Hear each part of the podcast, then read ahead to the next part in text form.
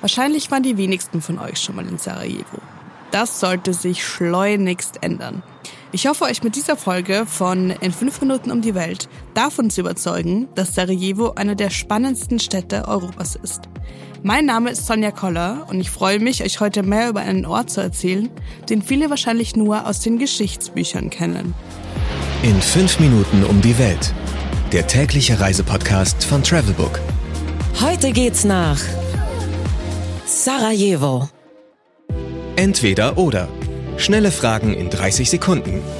Auto oder öffentliche Verkehrsmittel? Sarajevo ist klein, reichen die eigenen Beine. Pärchen oder Familienurlaub? Familienurlaub, um Geschichte schon für jüngere Reisende greifbar zu machen. Entspannung oder Abenteuer? Abenteuer, Kultur oder Party? Kultur, Teuer oder günstig? sehr günstig. Highlights, Lowlights, Must-Sees. Die Travelbook-Tipps. Was ist ein Highlight? Dass eine europäische Innenstadt sehenswert ist, dürfte nichts Neues sein. Aber weil Sarajevo früher sowohl Teil des Osmanischen Reichs und der Doppelmonarchie Österreich-Ungarns war, gibt es hier eine unglaublich interessante Mischung an Gebäuden. Bauten, die osmanisch geprägt sind, stehen neben Häusern, die ich so auch aus Wien kenne. Bei einem Bummel in Sarajevo solltet ihr am Bask-Sharshia Platz halt machen. Der Platz liegt im osmanischen Teil der Altstadt. Und eigentlich könnt ihr ihn gar nicht verpassen. Haltet einfach Ausschau nach einem Platz mit großen Brunnen in der Mitte und vielen Tauben. Was ist total überschätzt? Die Hauptstadt von Bosnien und Herzegowina liegt mitten in den Bergen. Perfekter Ausgangspunkt für Wanderungen also. Ich würde aber davon abraten, den Hausberg Trebevic zu besteigen. Es geht nur wenige Minuten hinter dem Stadtzentrum extrem steil hinauf. Die Route ist chaotisch und nicht besonders schön. Stattdessen würde ich euch empfehlen, von der Seilbahn Gebrauch zu machen und beim Hochfahren auf den Trebevic die Aussicht über die Stadt zu genießen. Oben starten unzählige Wanderwege. In nur wenigen Minuten ist man also vom Stadtzentrum mitten in der Natur. Was man unbedingt tun sollte. Ich habe es ja schon angekündigt. In Sarajevo kann man Geschichte hautnah erleben. Auch geschichtliche Ereignisse, die noch gar nicht lange zurückliegen. 1984 fanden hier die Olympischen Spiele statt. Und weil es ja eigentlich noch gar nicht so lange her ist, kann man einige der Spielstätten auch heute noch besuchen. Die sehen aber 40 Jahre nach den Spielen ganz anders aus, als ihr euch das vielleicht erwarten würdet. Etwa die Skisprunganlage oder die Bobbahn sind völlig verwahrlost. Während des Bosnienkriegs, der nur wenige Jahre nach den Olympischen Spielen wütete, wurden die Anlagen zerstört oder teilweise als Verstecke genutzt. Besuchen kann man sie heute immer noch. Besonders die alte Bob-Anlage solltet ihr unbedingt von oben bis unten begehen. Der ehemalige Start der Bobrennbahn liegt nur ein paar Meter unter der Bergstation der Seilbahn. Mein persönlicher Geheimtipp.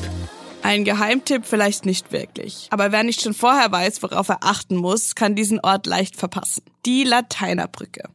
Dass sie einer der ältesten Brücken der Stadt ist, haut euch vielleicht noch nicht um. Aber von der Brücke wurde 1914 das Attentat auf den Kronprinz Franz Ferdinand verübt, das schließlich zum Ersten Weltkrieg führte. Wer genau sucht, findet auch eine Gedenktafel und ein kleines Museum am Nordende der Brücke. Geld, Sicherheit, Anreise. Die wichtigsten Service-Tipps für euch. Wie viel Geld sollte man für eine Woche einplanen? Sarajevo ist wirklich preiswert. Weniger als 50 Euro pro Tag auszugeben, ist keine besondere Herausforderung.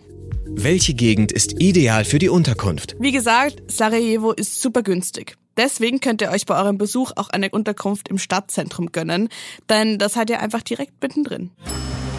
Mmh, Weltspeisen.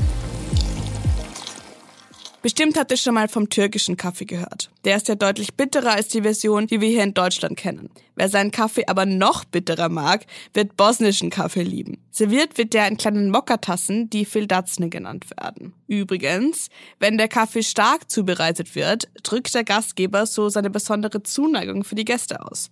Und ist der Kaffee dünn, so gilt der Gastgeber es seinen Gästen gegenüber als zurückhaltend und geizig.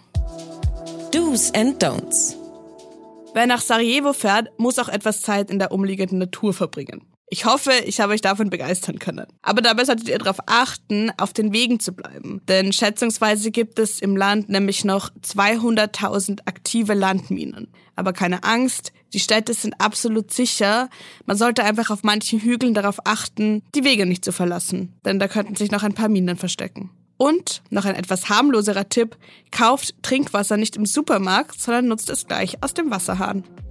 Das war's mit dieser Folge von In 5 Minuten um die Welt. dem täglichen Reisepodcast von Travelbook. Ich hoffe, ich konnte euch von dieser unterbewerteten Stadt überzeugen. Damit ihr noch einen besseren Eindruck bekommt, reisen wir jetzt zumindest akustisch noch nach Bosnien und Herzegowina. Mein Name ist Sonja Koller und ich freue mich, wenn ihr morgen wieder dabei seid. 15 Sekunden Auszeit Gracias.